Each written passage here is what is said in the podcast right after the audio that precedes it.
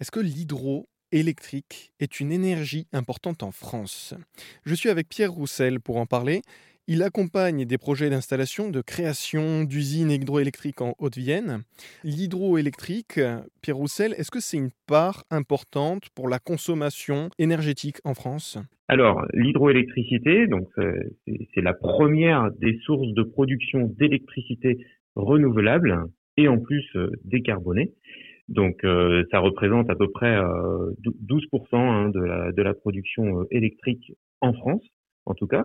Et donc loin devant les autres les autres sources de production d'électricité renouvelable pour le moment, hein, puisque les autres sont en train de, de se développer. Et donc c'est la plus ancienne aussi, c'est peut-être celle qu'on qu'on maîtrise mieux.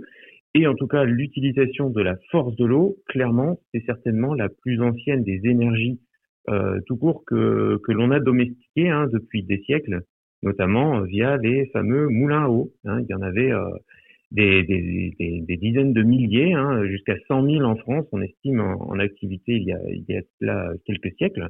Et donc ces moulins à eau, bien sûr, ils ne produisaient pas d'électricité, mais ils produisaient quand même une énergie, une énergie mécanique de rotation derrière laquelle on pouvait mettre bah, par exemple une meule entière pour euh, venir écraser euh, des céréales, faire de la farine, ou écraser des, noix ou des olives pour faire de l'huile. Voilà, donc c'est l'énergie hydraulique qui existe depuis des siècles, qu'on a un petit peu modernisé, c'est-à-dire qu'aujourd'hui on met un alternateur qui va permettre de fabriquer de l'électricité, du courant alternatif. Et l'avantage de l'électricité par rapport à l'énergie mécanique euh, ancienne, c'est qu'on peut la partager grâce au réseau euh, public d'électricité qui existe euh, en France et un peu partout dans le monde euh, aujourd'hui. Et on peut la transporter, justement. On peut la partager et la transporter. Aujourd'hui, on peut transformer ou recycler ces anciens moulins à eau en barrages hydroélectriques? Alors, tout à fait. Les plus gros sites, on va dire, sont déjà équipés en France. Hein. Il y a environ 300 grands aménagements hydroélectriques en France.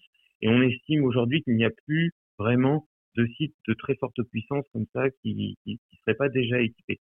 Donc le, le, la politique de développement de l'hydroélectricité, elle se focalise maintenant plutôt sur les, les petits sites au fil de l'eau, sur des rivières, et bien souvent, ces rivières-là avaient déjà été exploitées dans le passé pour lui, par, les fameux moulins à eau. Il en reste des vestiges, et donc l'idée, c'est de réutiliser notamment le seuil, hein, ce, petit barrage qu'il y a dans la rivière qui permet de créer une petite hauteur de chute et de dériver l'eau vers une, euh, centrale, alors anciennement le moulin, mais on peut très bien, euh, à l'intérieur du moulin, enlever les anciens, les, les, anciens équipements du moulin et les remplacer par des équipements euh, électriques modernes. C'est tout à fait possible et c'est moi la majorité des projets que, que, je vois passer d'ailleurs. Hein.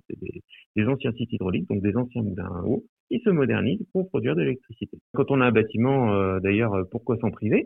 Et bien souvent, c'est même associé à une réhabilitation du, du bâti. Donc on, rénove et on remet en valeur un, patrimoine historique. Hein. Alors tous les, je suis pas un expert hein, de, la conservation du patrimoine et, des moulins. Il y a d'autres services de l'État qui sont bien plus experts que moi, mais certains euh, ont une vraie valeur patrimoniale.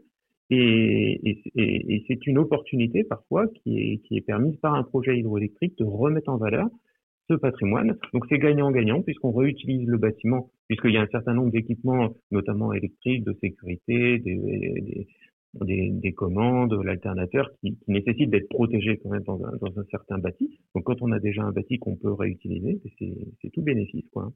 L'hydroélectrique, une énergie renouvelable que Pierre Roussel donc tente de développer en Haute-Vienne où il est chef de projet à la DDT 87.